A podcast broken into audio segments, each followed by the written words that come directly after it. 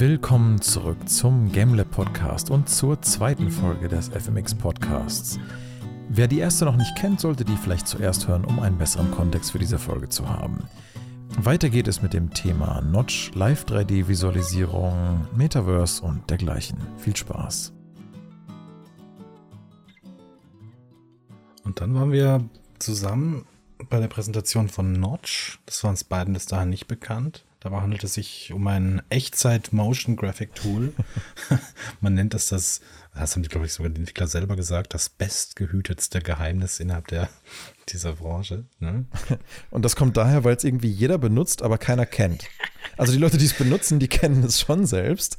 Aber ich hatte von Notch nie wirklich was gehört, obwohl das halt ein echt cooles Node-basiertes äh, Real-Time-Graphic-Tool ist, das also After Effects in jeder Hinsicht in seiner Performance aussticht, weil es einfach alles in Real-Time kann, was After Effects erstmal in RAM laden muss oder so. Ähm, alles in besser und schneller irgendwie. Äh, echt klasse. Und anscheinend wird das halt auch überall auf der Welt genutzt für, was weiß ich, Konzerte, Theaterhintergründe, animierte Super Bowl-Ads, Live-TV, Background-Techniken und Einblendungen, ja. Eigentlich für alles, wo Real-Time Visual Effects Rendering in irgendeiner Form komplexer oder simpler notwendig ist, aber ich hatte davon echt nie was gehört. Äh, du, David, äh, vielleicht? Also Notch ist ganz klar für mich natürlich der Erfinder von Minecraft. Alles andere ist secondary. Ne? Aber Damit nee. sind sie auch eingestiegen. Sie meinten auch so, hey, wer von euch jetzt denkt, er trifft den Entwickler von Minecraft, der kann bitte enttäuscht wieder den Raum verlassen. das war tatsächlich so der Eingangssatz. Ja, ja aber ansonsten, ne, die, sagt, die hat das wahrscheinlich auch nichts gesagt, so als Tool. Ne? Nee, also ich meine, Alternativen zu After Effects sind momentan für mich eigentlich nur DaVinci Resolve und also ja, für Animationen weiß ich gar nicht, ob man das so richtig geil nehmen kann. Aber wahrscheinlich schon mittlerweile. Ja, genau, aber selbst da, ne, also ich habe mir diesen Notch angeschaut und dachte mir so, ja, ähm, sie sagen zwar, dass sie auch viel so 2D und so machen können, weil After Effects ist ja, wenn man ehrlich ist, im Grundlegenden eigentlich primär auch 2D-Animationen, ja. aber. Notch ist 3D. Ja, und Notch ist eigentlich primär 3D und gerade halt auch so mhm. Zeugs, was mit dem Camera-Feed viel arbeitet und den halt live moduliert. Also mhm. ich sehe das jetzt mehr noch in der Demo-Szene und der Live-Visualisierungsszene verhaftet als in der, ich sag mal, klassischen Motion Graphics-Animationsszene. Okay. Ähm, was interessant ist, weil der Creator, äh, der Armin äh, Kaslaukas oder wie auch immer man den ausspricht, hat einen Background in VJing und halt und sein Kollege und er auch viel aus der Demo-Szene selber. Also viel halt so audiovisuelle Live, äh, Live 3D zu, zu Laufzeit-Visualisierungen und ja, aus dem ist überhaupt ist dieses Tool Notch halt erwachsen. Also das hat halt seine Hintergründe auch dort. Insofern, ja, wundert mich ehrlich gesagt nicht, dass es eher in die Industrie passt, als jetzt in so klassische Animationen. Ja, das Pricing-Modell ist auch ziemlich, ziemlich smart gemacht. Man kann mhm. da, was war es, 69, 59 Dollar oder so 59 zahlen. Pfund oder so kannst du einmalig zahlen. Ja, ne? genau. Dann bist du ja. drin. Ja, da bist du zum, zum Ausprobieren der Learning-Version und du kannst HD-Videos machen. wenn du dann halt, dem, wenn ja. du halt einen bezahlten Auftrag machst, dann, dann zahlst du halt. Dann musst du halt gucken, dass es sich dann refinanziert. Ja, das ist super intelligent. Also. Weil, wisst ihr, mir geht's ganz oft so, ich kaufe mir eine Software für viel Geld und dann nutze ich sie nicht. Okay. Das ist nicht gut. Das fällt in dem Fall weg. Hm. Ja, das ist halt klasse, weil du halt das Ding einfach mal lernen kannst und dann ausprobieren kannst, was kannst du denn damit machen? Lohnt sich das für dich überhaupt? Und dann, wenn es sich halt rentiert, dann, dann buchst du es dir halt solange wie das Projekt halt geht. Ja. Ist jetzt auch nicht wahnsinnig teuer. Kostet, glaube ich, ein paar hundert Euro im Jahr oder so. Naja, wenn du die, die Hauptversion kaufst, ich habe gerade nachgeschaut, sind es äh, zweieinhalbtausend. Ja, ähm, und auch nicht schlecht. Du kannst auch ein Playback-Leasing machen. Das heißt, wenn du dein, also dein Exporte ähm, kannst du auch nochmal irgendwie äh, extra zahlen unter Umständen. Okay, mhm. okay. Also die, die machen schon Geld damit, aber das ist ja auch dann fair, wenn das, wenn es wirklich Realtime nachher Realtime 4K ist. Ich, mhm. ich, ich würde mal gerne die, die äh, Specs sehen, was man da braucht, damit es Realtime läuft. Also er meinte, er hat, äh, er, er hat einen sehr starken Laptop auf dem Tisch stehen, aber auch allzu stark ist der auch wieder nicht. Also wir haben dann halt Live-Demos mit dem zusammen gemacht. Mhm. Das Publikum durfte halt vorschlagen, was er halt live machen soll. Er hatte erst einfach so ein simples Modell, das einfach nur so eine Walk-Cycle-Animation hatte und hat dann halt angefangen, irgendwas drauf zu modu modulieren. Er ist halt einfach nur so geometrische Sphären, die halt immer größer und kleiner geworden sind, dass der Charakter so wabernd aussah. Und dann hat er irgendwie angefangen, so Smoke Simulations und so zu machen. Und es lief auch alles super flüssig. Aber er meinte irgendwann so, ja, es wird der Laptop schon ein bisschen heiß. Er wird jetzt halt das und das Ding in einem neuen Projekt mal machen, damit nicht alles im gleichen berechnet werden muss, weil es auch nur ein Laptop, ja. Aber äh, das lief echt erstaunlich ruckelfrei. Ich weiß nicht genau, was er für eine Kiste hatte, aber da waren schon ziemlich viele Effekte im Bild. Also wenn das so ein Laptop mhm. ist wie mhm. meiner mit einer GTX 1080 und einem simplen i7, was ich nicht unbedingt glaube, aber dann wäre das schon echt beeindruckend. Müsste man einfach mal ausprobieren. Das ist auf jeden Fall sehr schön gemacht. Sie haben einen Notchmark, Benchmark, ähm, wo du jede Grafikkarte vergleichen kannst und halt dann hm. ungefähr siehst, was für eine Leistungsstufe du kriegst. Das ist schon ganz cool, auf jeden Fall. Also du weißt genau, auf was dich einlässt, auch wenn du schon eben dir holst und vielleicht nur in der, in der Testversion ähm, hast, kannst du auch schon sehen, ja, das lohnt sich auch, die 60 Euro auszugeben. Ja, ja das ist doch, mhm. das ist doch klasse. Cool. Das war auf jeden Fall auch ein spannendes Tool. Das werde ich mir, für die, für die 59 Pfund gucke ich es mir auf jeden Fall mal an. Also da ist echt nicht viel verloren. Mhm. Da, aber er, er, meinte auch, es wäre eine sehr, sehr lange Lernkurve. Also bis man im Tool richtig gut wird, weil das halt Node-basiert ist und du kannst halt, was weiß ich, wie viel Trillionen Kombinationen von Nodes prinzipiell miteinander kombinieren. Ähm, der hat dann immer auch ganz schnell was zusammengeklickt, aber der war halt innerhalb, äh, der kennt das Tool ja auch selber seit zehn Jahren, ne? Aber der klickt dann halt innerhalb von 30 Sekunden was zusammen und plötzlich sind, sind da halt 20 verschiedene Nodes irgendwie übereinander gestackt und auch die Reihenfolge macht dann einen Unterschied und alles. Ja, in jede Richtung. Ne? Also ja, so genau, dann werden die auch noch von, rechts. von links nach rechts und von oben nach unten irgendwie verschieden berechnet und trotzdem muss das irgendwie eine bestimmte Reihenfolge haben, wie sich das dann untereinander ja. so untereinander also ich, ich war ja, also das raus. Tool ist nicht ganz einfach zu lernen, das meint er auch. Das, ja. äh, ich war ein bisschen enttäuscht, als dann einer aus dem Publikum meinte, kannst du bitte deinen Charakter äh, brennen lassen? Und dann, also, äh, ja, das geht schon. Und dann hat er angefangen, diesen Wunsch zu erfüllen und das sich aber komplett verzweifelt. das war dann doch ein bisschen, das war dann doch ein bisschen um, umfangreicher als ja, gedacht. So, ja klar kann ich das machen. Währenddessen redet mein Kollege weiter. Und dann hat er da eine halbe Stunde gebaut, während er irgendwas anderes geredet hat, wo die herkommen und so. Und dann merkte man doch schon, oh, selbst jemand echt versiert ist, braucht halt lange für so einen Effekt. Ja, ich denke, das muss man einfach mal selber ausprobieren. Also Notch, ja. Das gut gehütete Geheimnis der Live-Visual Effects-Industrie. Und danach habe ich mir noch ein anderes genau. Tool angeschaut, ähm, Urban Solutions. Der Inhaber da, äh, Matthias Bühler von dieser Firma, hat da einen kleinen Talk drüber gehalten. Es geht im Prinzip um 3D-City-Building-Tools und hat halt so ein bisschen wie das VFX Starter Kit halt auch so ein paar Lektionen mitgegeben, die man vielleicht auch in andere Industrien übertragen kann. Äh, was, was er meinte, was, warum auch immer oft übersehen wird, ist, dass mit dem Kunden nicht geklärt wird, was der wirklich braucht. Ja? Weil es kann oft mal sein, der Kunde kommt zu dir und sagt, ich brauche einen City Building Simulator und das muss so sein wie Watch Dogs. Dann sagt, dann sagt der andere so, ja, ist das so? Echt? Du weißt schon, dass Watchdog 60 Millionen gekostet hat. Wollen wir das echt machen? Und dann uh, fällt den meisten erstmal die Kinnlade runter und sie sind so, Moment, was? Aber wir wollten doch das so haben. Dann so, ja, und dann muss man ein bisschen Erwartungsmanagement machen und dann sieht man oft mal so, huch, da muss man das doch ein bisschen feintunen zu dem Budget und den Anforderungen des Kunden. Also fragt sich, warum oft nicht gleich zu Anfang geklärt wird, was wirklich wichtig ist für das, wo der Kunde hin will. Vielleicht findet er einfach irgendwie Watchdogs cool, aber braucht vielleicht was ganz anderes.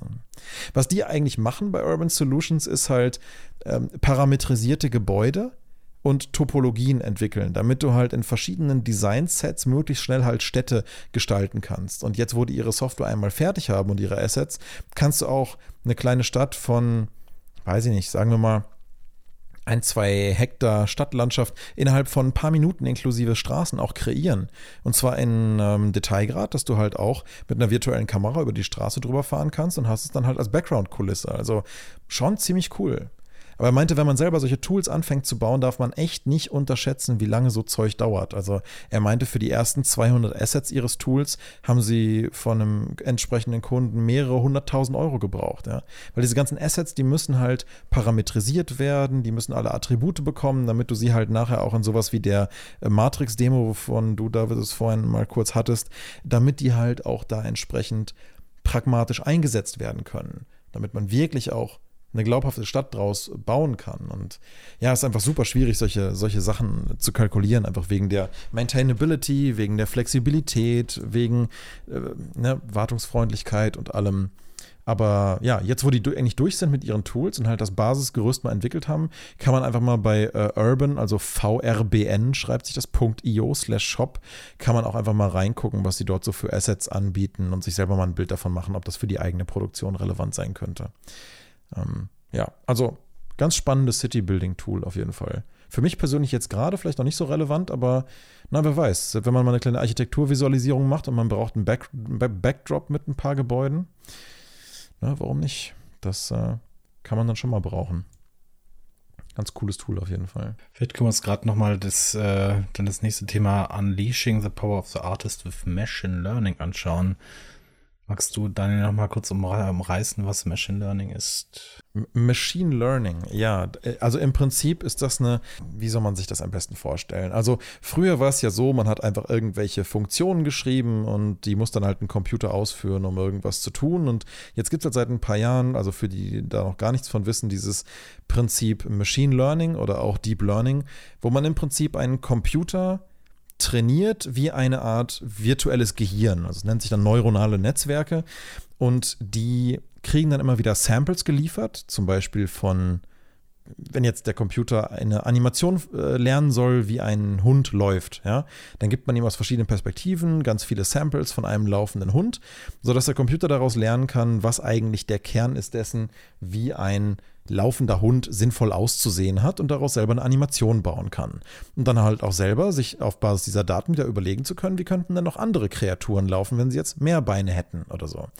Und ja, so kann man halt sample-basiert äh, Algorithmen trainieren, die halt dann Dinge selbst wieder produzieren können. Man kann das auch machen mit Kunststilen, die dann reproduziert werden können, natürlich in einem gewissen Rahmen. Ne? Kann ja nicht alles so individuell sein wie die Kunstwerke der alten Meister, aber sowas wird halt auch viel probiert.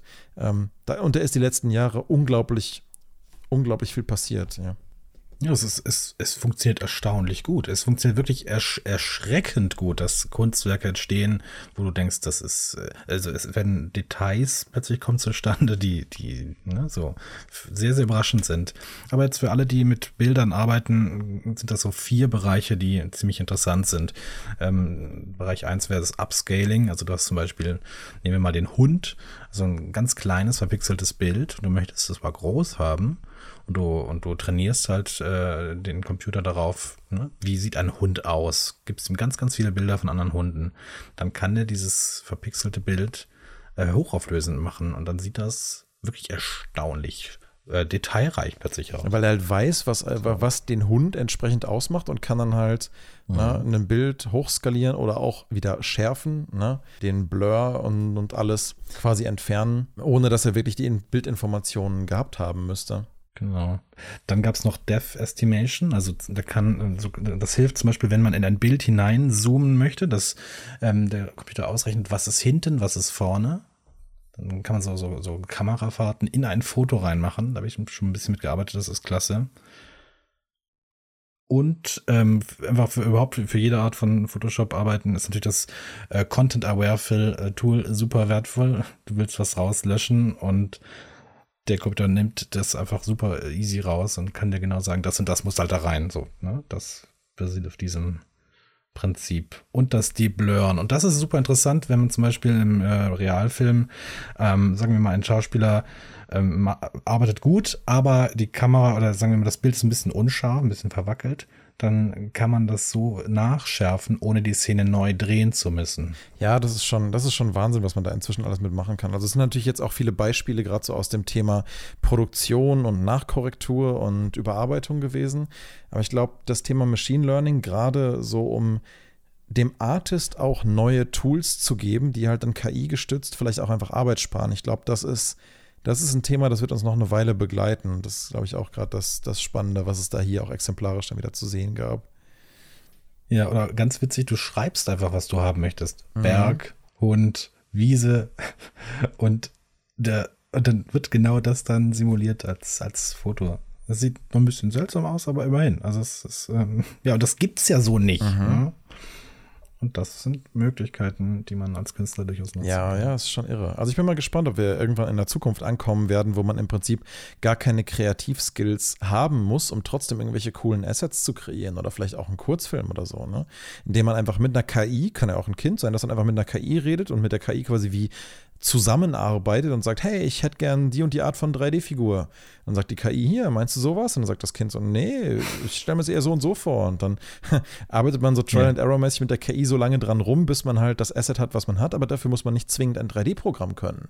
Kann ich mir vorstellen. Also ich kann mir das jetzt nicht innerhalb der nächsten sieben, acht Jahre vorstellen, aber innerhalb der nächsten, keine Ahnung, 10, ja. 20, vielleicht schon, dass wir irgendwann halt so. Ich sehe auch schon, ich sehe auch schon die Kinder, wie, die, die das so wie selbstverständlich nehmen werden. Wenn ich sehe, wie mein, mein kleiner Sohn auf dem Tablet herumswiped, mit welcher Selbstverständlichkeit er das nutzt. Ja. Das, äh, das wird schön, denke ich, auf eine Art.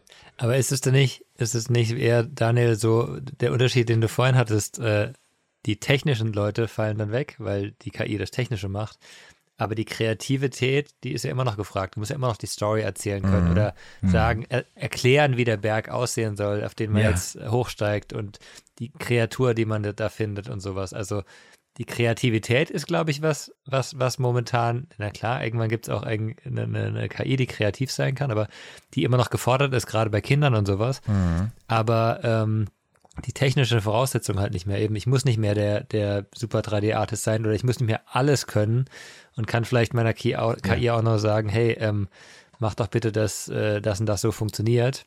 Ja. Ähm, das das gibt es ja jetzt schon als Support in, in, in Spieleerstellung, ne? dass du ja. sagst, okay, äh, der, der Programmierer ähm, oder der, der, der Artist ist halt nennt sich Programmierer, der kann halt vielleicht momentan irgendwie notebasiert was zusammenstellen, aber das gibt es halt auch schon mit Unterstützung, dass du dann sagst, okay, ich habe mein, mein System und äh, der wird dann automatisch im Hintergrund äh, randomisiert, der Charakter oder sowas, dass er halt interessanter wird oder so.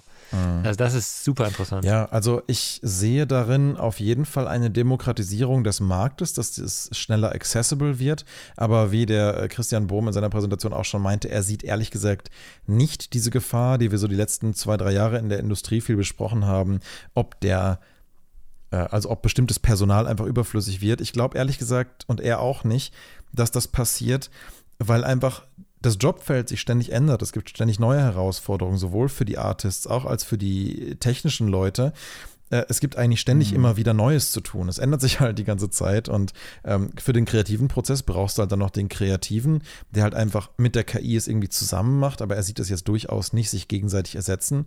Und die technischen Leute brauchst du, um solche Systeme überhaupt erst bereitstellen zu können. Ne? Und überhaupt sowas auch erst als Assistant auf den ja. Weg bringen zu können. Ne? Ähm, in welchem Verhältnis? Es wandelt sich halt, ne? Kann man nicht es wissen. Es wandelt sich ja, halt. Ja, ja.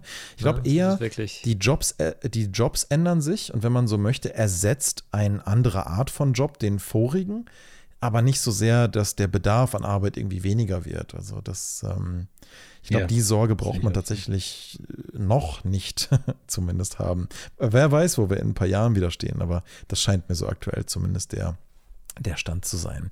Ich würde mal das Thema Filmakademie Specials jetzt einfach äh, mal skippen, auch im Sinne der Zeit, aber vielleicht noch mal ganz kurz. Da waren noch ein, zwei interessante Kurzfilme dabei, und zwar einmal The Most Boring Granny in the World und The Beauty. Mhm. Beide recht interessante Filme mit sozialen Aspekten. Kann man ja mal, sobald die irgendwann mal veröffentlicht sind, mal reingucken. Wobei ich glaube, die Filmakademie-Filme, die sind auch direkt verfügbar. Also da einfach, da einfach mal schauen. Und Andreas Hykade, also der leitende Professor der Filmakademie, hat selber noch ein kleines Projekt gemacht, nannte sich How to Deal with War. In der aktuellen, heutigen Zeit sicherlich auch gar keine schlechte Idee, sich da auch als Künstler mal mit zu beschäftigen, ob man irgendwelche kreativen Wege findet und Mechanismen und ja, wie auch immer, was einem da einfach an Ideen zu dem Thema einfällt. Ich meine, alles, was hilft, kann ja nur helfen.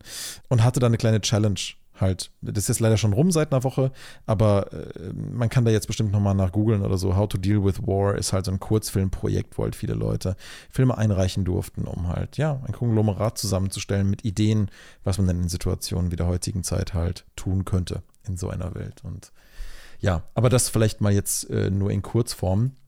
Damit kommen wir auch so fast, ich würde sagen, zu den vier, fünf letzten Präsentationen, die sich, glaube ich, noch lohnen zu besprechen. Und das eine war halt das Thema Real versus Unreal. Da waren, das war ein Panel von Saul Rogers, Kim Library, Deepa Patel und Paul Devebeck. Der letzte hat ja, wenn ich mich richtig erinnere, auch das Thema HDR-Maps mehr oder weniger mitgeprägt. Also war ein Panel aus teilweise sogar spirituellen Ansätzen, teilweise aber auch sehr technischen Ansätzen. Und die haben sich miteinander ein bisschen drüber ausgetauscht, wo wir eigentlich stehen jetzt in Bezug von der realen Welt und, und der virtuellen Welt. Und deswegen hieß es auch so ein bisschen Real versus Unreal, weil ja, ne, Unreal Engine und so weiter. Und das war ein bisschen wie das Stand der Industrie-Panel. Nur dass hier nochmal mehr im Fokus stand, dass halt die Linien wohl immer mehr verschwimmen zwischen Games und Movies, was ich ja schon seit langem auf der FMX eigentlich für prognostizierenswert gehalten hatte. Und ich immer noch der Meinung bin, dass diese Konferenz gut daran täte, noch mehr Austauschtalks zu machen aus Games und Filmen, äh, weil irgendwie trotzdem wieder so viele Themen parallel nebeneinander her zu existieren scheinen und immer noch nicht so richtig zusammengefunden haben. Ja, Virtual Production macht inzwischen viel mit Game Engines, aber ähm, ich sehe tatsächlich noch nicht so wahnsinnig viele Hybridprojekte. Es gibt immer ein bisschen was zum Thema Metaverse, aber dann merkt man halt, das ist eher so prototypisch und nicht so richtig mit, mit, mit Leuten aus der richtigen, nenn nicht, sag mal, richtigen Games-Industrie. Also viele spannende Experimente, aber ähm, ja, wenig, wenig so richtig krasse Large-Scale Cooperations zwischen großen Film- und Game-Studios. Also sicherlich hier und da erste Ansätze, aber das fände ich noch spannend, wenn wir davon auf der Konferenz die nächsten Jahre mehr sehen würden. Ähm, Jedenfalls auch laut diesem Panel scheint es immer mehr weiter äh, zu verschwimmen. Auch was wir vorhin schon meinten, die kreativen Tools, die werden immer mehr und mehr demokratisiert. Auch hier kam wieder das Thema Metaverse zur Sprache, aber dann meinte auch mal jemand aus der Runde, hä, mit was beschäftigen wir uns hier eigentlich die ganze Zeit? Das Metaverse existiert doch noch gar nicht. Was, was wollt ihr eigentlich? Es sind viele Sachen äh, so an Ideen gerade, aber lasst uns doch erstmal gucken, was es überhaupt wird und mit möglichst positiven Ideen daran gehen. Und dann haben sie sich noch ein bisschen ausgetauscht zum Thema, was könnte man denn mit den Learnings bis, äh, bislang aus Games alles so machen in so Metaversums-Kontexten. Ja, eine der Ideen, die halt kam, ist, man könnte doch eigentlich Unterricht in so Trial-and-Error-Frameworks über, was weiß ich, Physik, Gravitation oder wie auch immer unterrichten. Und da kam mir so ein bisschen im Kopf die Idee, Mensch, vielleicht sollte man so Sachen wie Outer Wilds einfach mal in Unterricht oder sowas einbetten weil das einfach so ein Paradebeispiel ist für gutes interaktives Lernen. Aber darüber habe ich mich jetzt schon drei Podcasts in Folge ausgelassen gefühlt. Ähm, Wilds machen wir heute mal nicht nochmal. Aber es hat mich so ein bisschen daran erinnert, ne, dass man halt gerade in so diesen virtuellen Kontexten das eigentlich auch toll für, für Lernerlebnisse verwenden kann, so Trial and Error mäßig. Brauchst du halt die Lehrer, die das auch ähm, mit integrieren können, ne? sag ja. ich mal, weil äh, ich, ich weiß, dass ähm, wir haben das mal gemacht an der HKDM oder an der FAF, ne? Da, da gab es irgendwie Schulkooperationen mal irgendwie praktikumsmäßig was schauen. Dann durften die Schüler Minecraft spielen, eben, weil das, das war halt einfach zu verstehen und sie mussten dann irgendwas damit machen, sowas. Ähm, aber welcher Lehrer hätte oder könnte das jetzt direkt auch mal mit so einem, ja, wer, wer kennt denn überhaupt Outer Wilds als komplexes Spiel, das, das da vielleicht mhm. ähm, gewisse Dinge gut erklären kann? Ähm, die, die schauen dann in, in vielleicht in Steam rein und dann schauen sich Universe Sandbox an, was auch cool ist, ne, wenn du Sonnensystem erklären willst.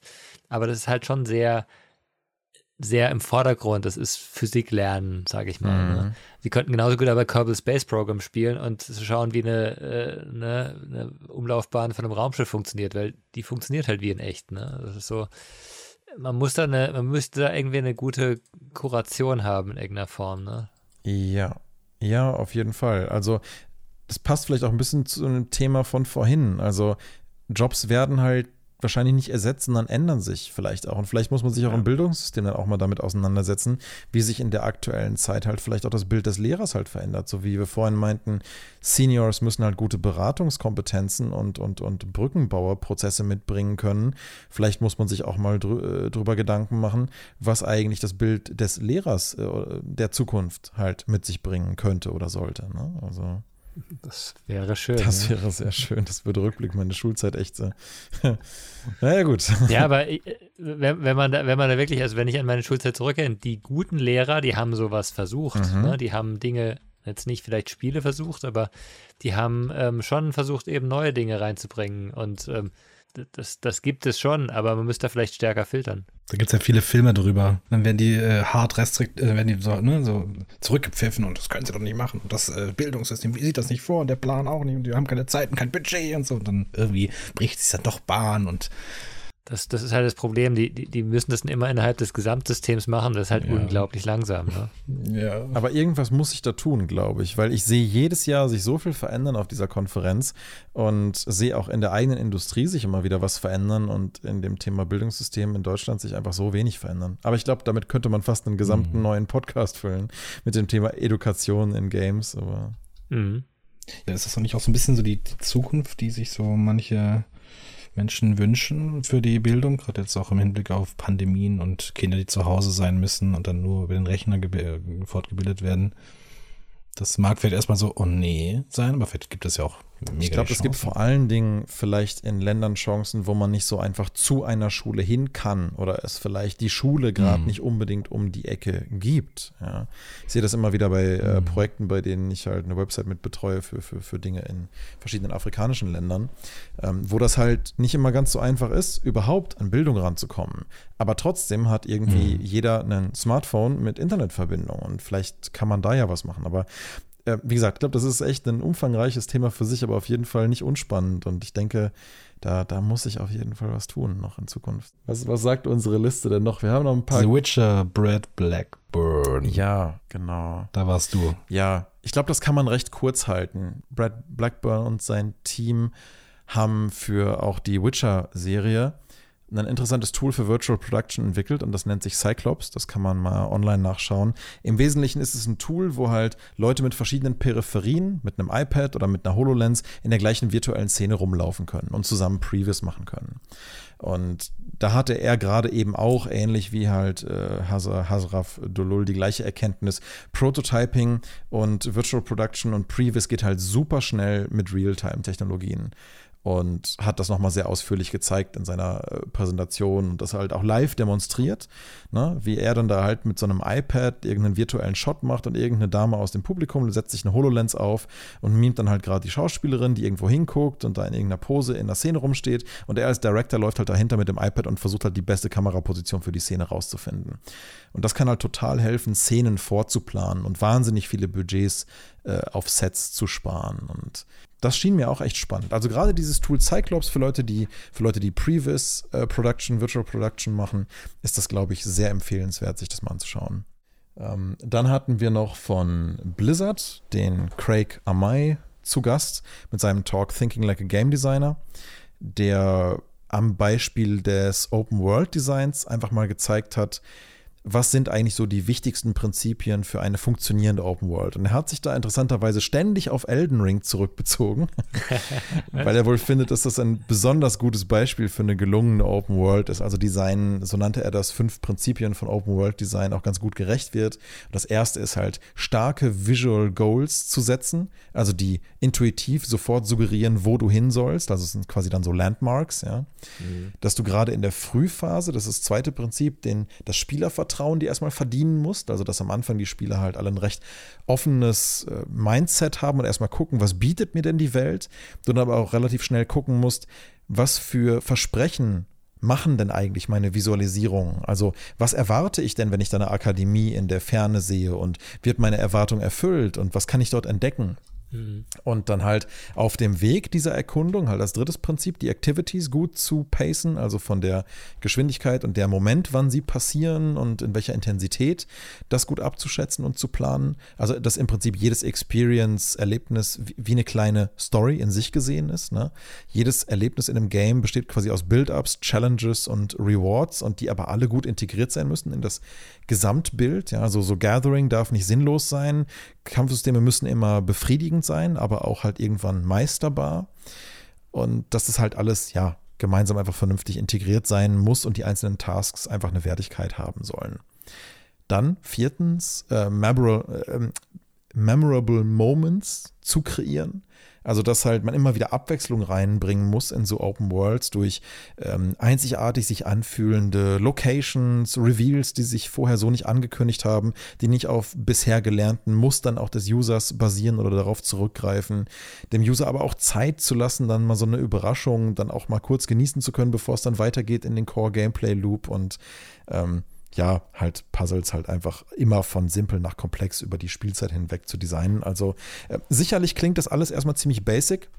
Aber es war vor allen Dingen auch ein Talk, der Leuten erstmal ermöglichen sollte, äh, das Paradigma Thinking like a Game Designer zu verstehen und vielleicht auch davon auch mal ein bisschen was mit nach Hause nehmen zu können. Und ja, zusammengefasst, also dieses fünfte Prinzip der Culmination, meinte er, es ist halt grundlegend einfach zusammengefasst immer wichtig, dass der Spieler immer äh, Ziele an seinem mentalen Horizont sieht, dass, dass, dass man als Entwickler die Reise, die der Spieler durchmacht, auf jeden Fall immer ernst nimmt und sich immer versucht, in dessen Perspektive rein zu versetzen, dass man versuchen sollte, alles, was man zu erzählen hat, durch Gameplay machen sollte und nicht, ins, nicht im Prinzip durch Information Dumps, wenn möglich, und dass das Ganze, wenn man möchte, es macht vielleicht nicht jedes Spiel, aber in irgendeinem Höhepunkt gipfeln sollte, für den man auch das Spiel gemeistert haben muss. Also das sind so seine fünf Kernprinzipien einer funktionierenden, guten Open World.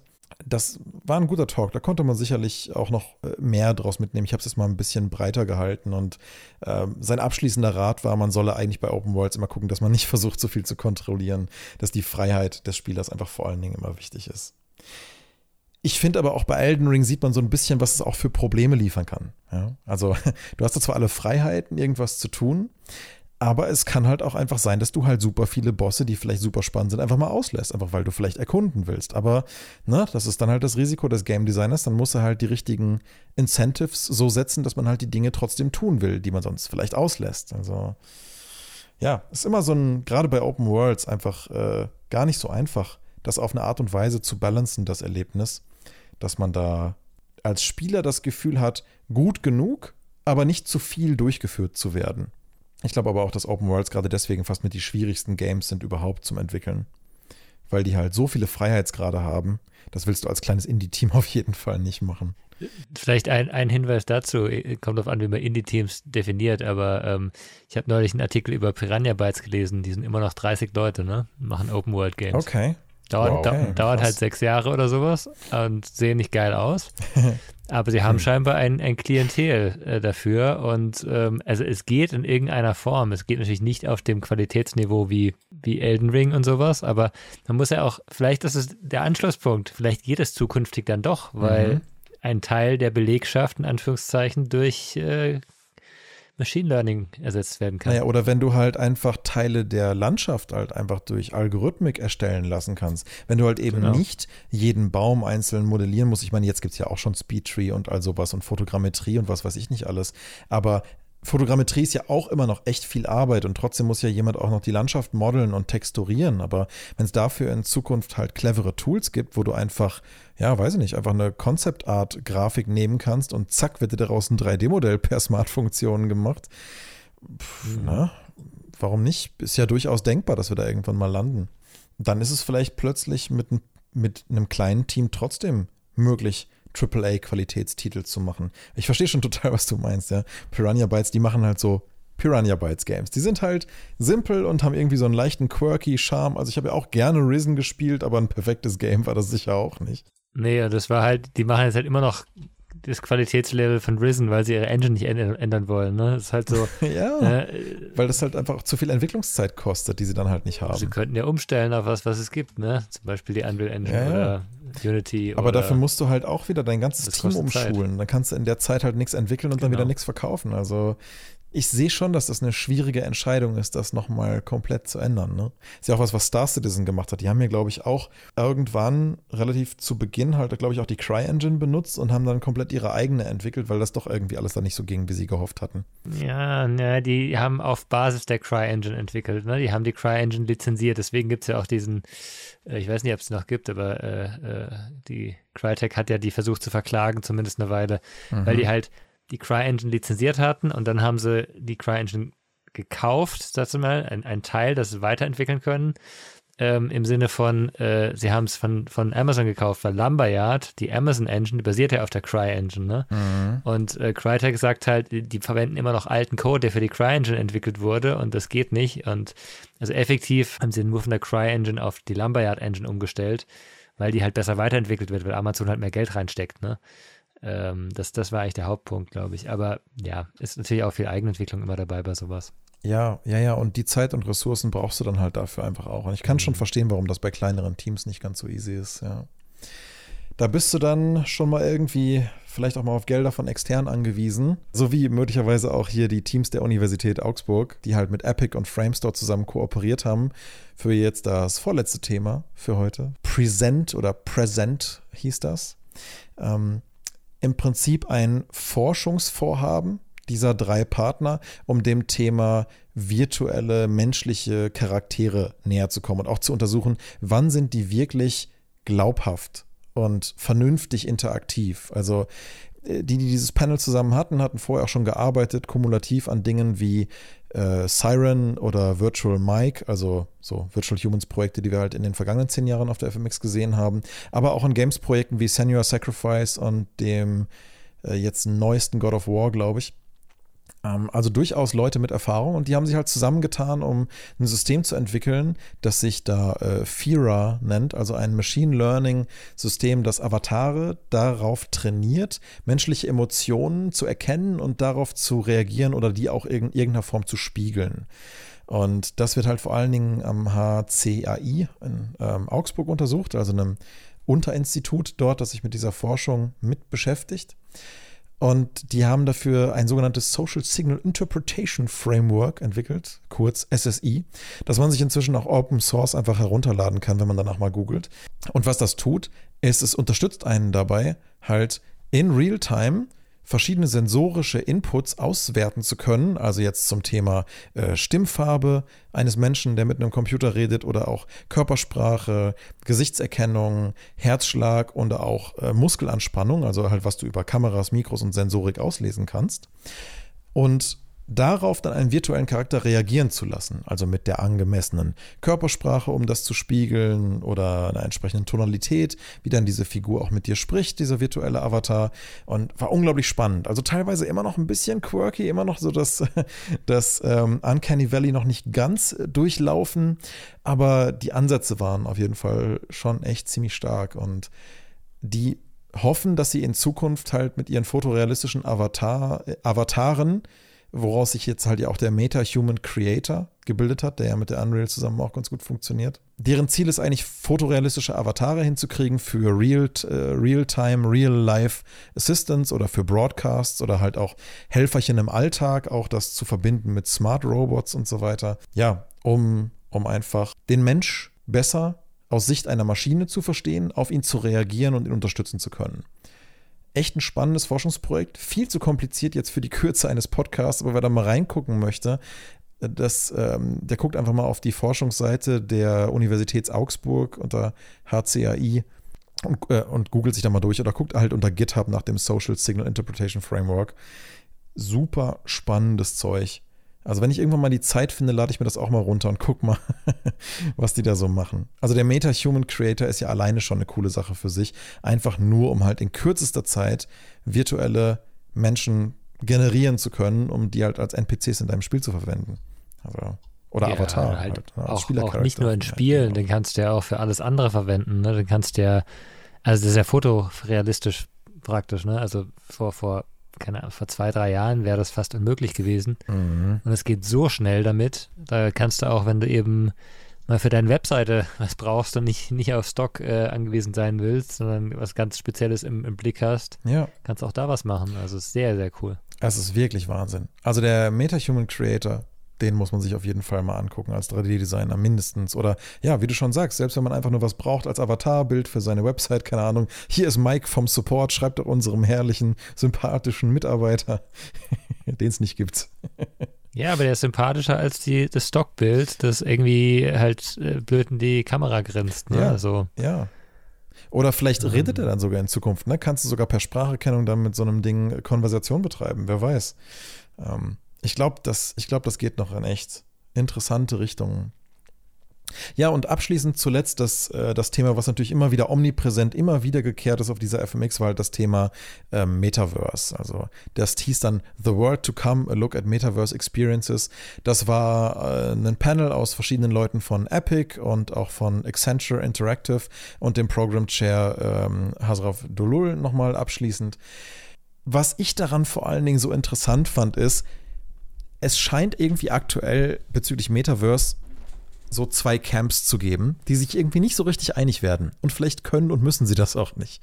Und das eine Camp ist so, ich sag mal, die Kapitalisten-Industrieseite, die sich halt fragt, wie zum Henker können wir möglichst schnell Leuten mehr Produkte virtuell verkaufen, alles überlagern und aus allem Microtransactions machen.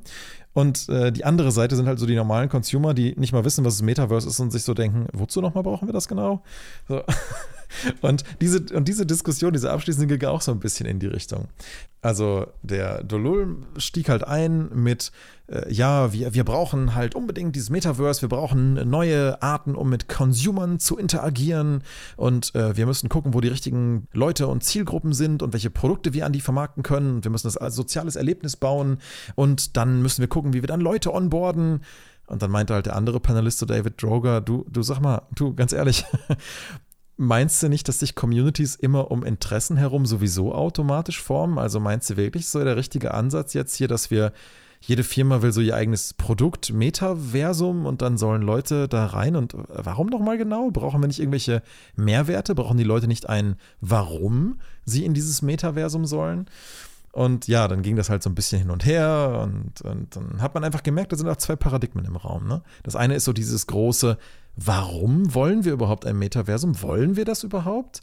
Ist es nicht total wichtig, dass was auch immer wir mit diesen Metaversums-Dingern machen, dass das sich zurückconnectet an das echte Leben und halt auch wirklich echte Benefits den Leuten bietet?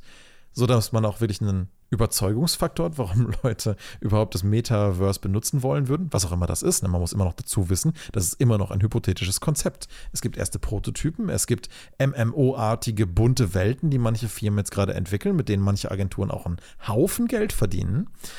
Aber so ganz klar, wo die Reise hingeht, ist es noch nicht. Manche sagen, das wird das Internet ablösen, das wird halt quasi Internet 4.0 sozusagen. Ne?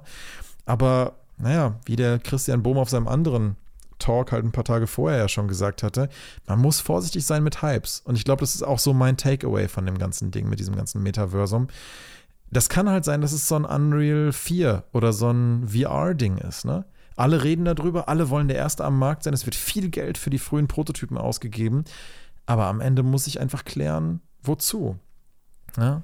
Was ist der System Seller, wenn überhaupt? Wer braucht das und wofür?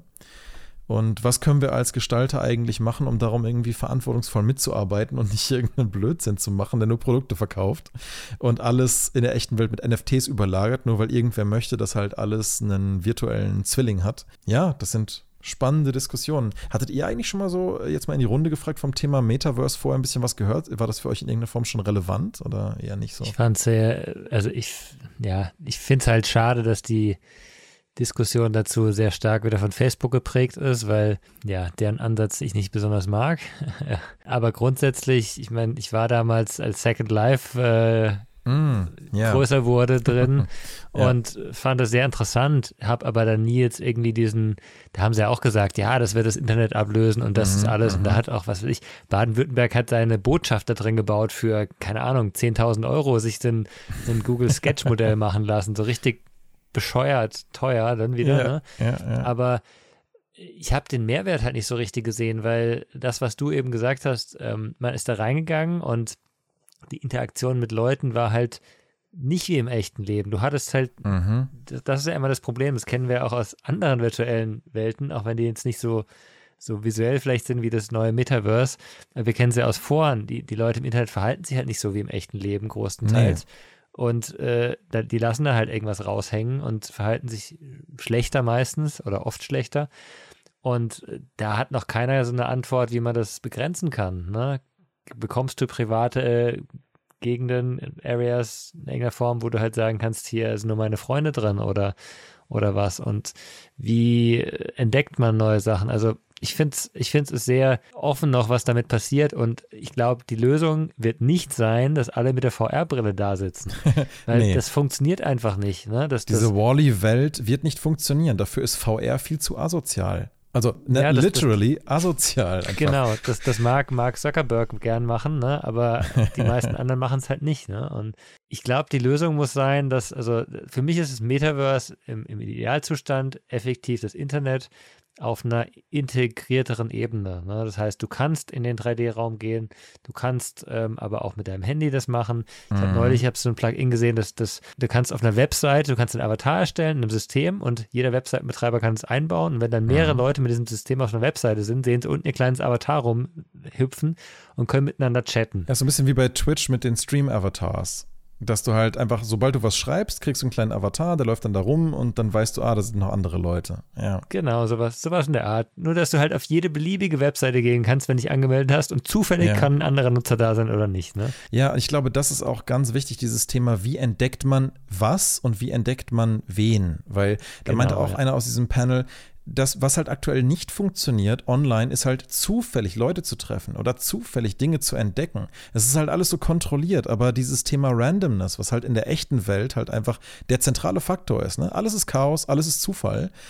Das ist halt aktuell in der virtuellen Welt einfach so noch nicht angelegt. Ja, aber das wird, das ist halt genau der Punkt. Das wird auch nicht angelegt werden, nee. wenn Facebook Sagen hat, weil die wollen die Leute ja steuern. Sonst können sie kein Geld machen. Genau, die wollen alles kontrollieren und verkaufen. Und ich habe so ein bisschen das Gefühl, der diesjährige Program Chair war auch so ein bisschen aus dem Lager, mhm. weil er halt immer wieder gesagt hat, ja, aber wie kriegen wir Sales Representatives da rein und wie kriegen wir Produkte da rein?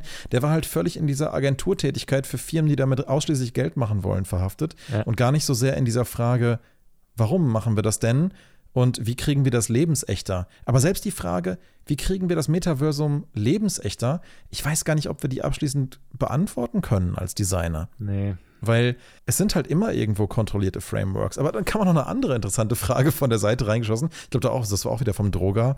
Aber Mann, wir haben doch schon MMOs und Discord. Fand ich einen guten Einwurf, muss ich sagen. Ich fände es sowieso das Interessanteste, wenn man sich statt was Neues zu bauen, eher anschaut, wie kann ich denn bestehende Systeme verbinden? Mhm, Versteh, wie mhm. gibt es denn eine eine Schnittstelle, das ist immer das Interessanteste eigentlich, eine offene Schnittstelle, an die sich jeder ranhängen kann. Das wäre das ideale Metaverse. Wenn dann plötzlich in Elden Ring äh, der Minecraft-Spieler mit reinlaufen kann, wenn beide Seiten das zulassen zum Beispiel. Ne? Oder wenn es gescheite verbindende Systeme gibt. Ja? Genau. Und, und die Konzeption von sowas ist eigentlich viel interessanter, als zu sagen, ich baue jetzt eine, eine virtuelle Welt, die aussieht wie die Erde oder sowas. Da kommt es mir momentan vor. Ja, weil man sich ja auch fragen muss, was kann ich denn nur in diesem digitalen Raum machen, sodass der digitale Raum für mich als Mensch einen Mehrwert hat? Ne? Ja. Weil wenn ich einfach da nur irgendwas machen kann, was ich aus der echten Welt kopiere, dann habe ich da ja nichts von. Warum bleibe ich da nicht in der echten Welt? Da habe ich echte Leute, ist doch cool, da habe ich wenigstens frische Luft. Gut, du hast weniger Risiko in der virtuellen Welt natürlich, ne? Ja, das schon. Aber dann muss man sich ja fragen, was sind denn die Kontexte, in denen weniger Risiko sinnvoll ist? Mhm. Also, also, was kann ich denn damit machen? Und da kommt man vielleicht wieder zu so Konzepten wie, oh, ich kann über Gravitation lernen, dass wenn ich aus der Höhe irgendwo runterfalle, dass das keine gute Idee ist oder was weiß ich. das kannst du ohne Risiko digital natürlich irgendwie besser simulieren als echt. Kannst du nämlich einmal. Ja. Die Fragen muss man sich halt stellen. Man muss sich fragen, wo sind die Benefits? Und wenn halt der eine Benefit zum Beispiel ist, da ist das und das Risiko geringer, dann muss man halt fragen, was kann man daraus kreativ konzipieren? Ich habe das Gefühl, aktuell geht es echt primär in so eine reine Produktrichtung. Und ich glaube, dieses, wie kann man Dinge verbinden, was du gerade ansprichst, ist die viel interessantere Innovationsmöglichkeit. Mhm. Und das ist ja auch oft das Coole. Innovationen sind ja voll oft auch gar nicht mal nur Dinge, die komplett neu sind, sondern Prozesse, denen aufgefallen ist, wie man Bestehendes vereinen kann oder verbinden. Ja.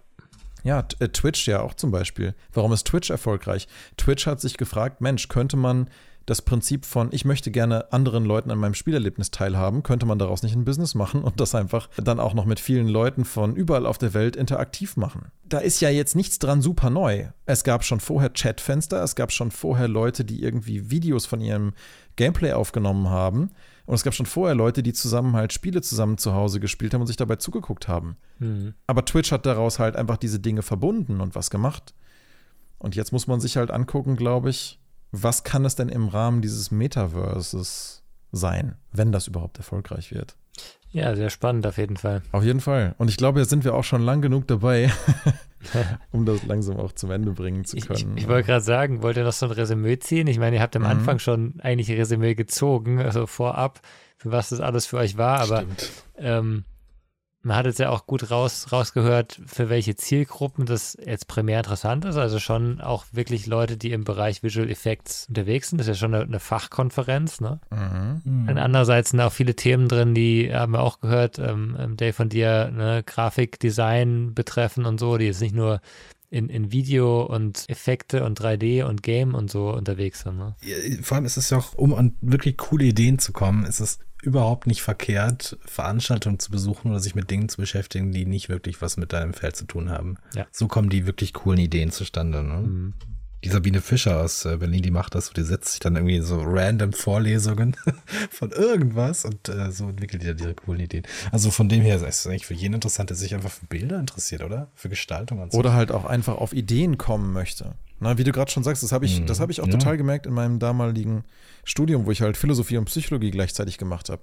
Ich habe in jeder der jeweils anderen Veranstaltungen über das andere Thema was gelernt, weil sich plötzlich bei mir im Kopf was verbunden hatte. Mhm. Wenn du einen Inspirationsmotor suchst, ne, wenn du dich irgendwo reinsetzen willst, wo dir neue Ideen kommen, dann guck dir das an. Also ich habe das auch meinem Praktikanten und meinem Mitarbeiter empfohlen und beide mit völlig unterschiedlichen Perspektiven haben sich da verschiedene Talks angeschaut und ganz unterschiedliche Learnings mitgenommen. Aus den gleichen Vorträgen, wo ich halt vor Ort drin saß. Wirklich spannend. Ja, und finde auch handwerklich ähm, einfach, es ist einfach so sinnvoll, immer irgendwie ein Notizbuch dabei zu haben. Mhm und einfach zu, zu, zu lernen, äh, zu notieren. Irgendwas immer irgendwie zu notieren. Wir haben das beide festgestellt, hätten wir nicht äh, mitgeschrieben, es wäre wirklich 90 Prozent einfach jetzt weg. Ja, man kann sich davon einfach nicht berieseln lassen. Also entweder man macht das und man versucht sich nur die wichtigsten paar Key Learnings mitzunehmen, aber wenn man wirklich voll dabei sein will, ich meine, das ist schon anstrengend. Man ist auch abends echt fertig, so wenn man dann ins Hotel zurückgeht. Mhm. Aber wenn man sich das wirklich in aller Detailliertheit dann geben möchte, dann sollte man wirklich lernen, sich gut relevante Notizen zu schreiben und die auch gleich direkt im Anschluss zu reflektieren. Und dann, ja, vielleicht macht man ja, wie wir jetzt hier in dem Fall, einen Podcast raus oder schreibt einen Bericht oder wie auch immer. Und dann, und dann merkt man sich das ganz anders. Mhm. Dann durch dieses Durchdenken kommen einem vielleicht dann nochmal neue Ideen. Also ich bin echt happy, jetzt schon seit zwölf Jahren bei dieser Konferenz dabei gewesen zu sein, weil ich jedes Mal das Gefühl hatte, ja, da einfach wahnsinnig viel draus mitnehmen zu können. Und jetzt haben wir ja auch noch die praktische Situation, also natürlich so ein bisschen der postpandemischen äh, Lage geschuldet, dass es halt mit dem Ticket dann auch noch ganz viele Sachen on Demand gibt, die du halt im Nachgang noch angucken kannst bis Ende Mai. Und ich glaube, du kannst sogar immer noch jetzt ein digitales Ticket kaufen, um dir dann halt bis Ende Mai noch die ganzen Aufzeichnungen anzugucken. Und es sind wirklich bestimmt, ich würde sagen, 70, 80 Prozent der Sachen sind Video on Demand, die man sich jetzt im Nachgang noch anschauen kann. Also selbst das lohnt sich jetzt, würde ich sagen, immer noch, wenn man den Podcast jetzt erst hört und denkt so, nein, ich habe es verpasst, aber dann kann man da immer noch was mit anfangen. Ein cooles Konzept mhm. eigentlich, dass sie letztes Jahr so ein bisschen gepilotet haben und dieses Jahr auf jeden Fall noch mal ein bisschen, noch mal ein bisschen rum, runder umgesetzt, finde ich. Ich freue mich auf jeden Fall nächstes Jahr wieder dabei zu sein und da mal zu schauen, was sich bis dahin so entwickelt hat, mal wieder in der Industrie. Also ich könnte mir gut vorstellen, aber wie gesagt, careful with gambles, ich könnte mir gut vorstellen, dass die Unreal Engine 5 jetzt wirklich mal relevant wird, aber das sehen wir dann. ja, ganz herzlichen Dank euch fürs Zuhören, Dave, dir auch für die mhm. Begleitung der FMX und den tollen Austausch. Ja, vielleicht hat ja jemand Zeit und Lust, sich noch andere Sachen der FMX anzuhören und da nochmal reinzuschnuppern. Ansonsten, vielleicht sieht man sich ja dort nächstes Jahr auf der FMX 2023. Alles Gute euch und bis zum nächsten Podcast. Bis dann. Ciao. Bis dann. Tschüss. Tschüss.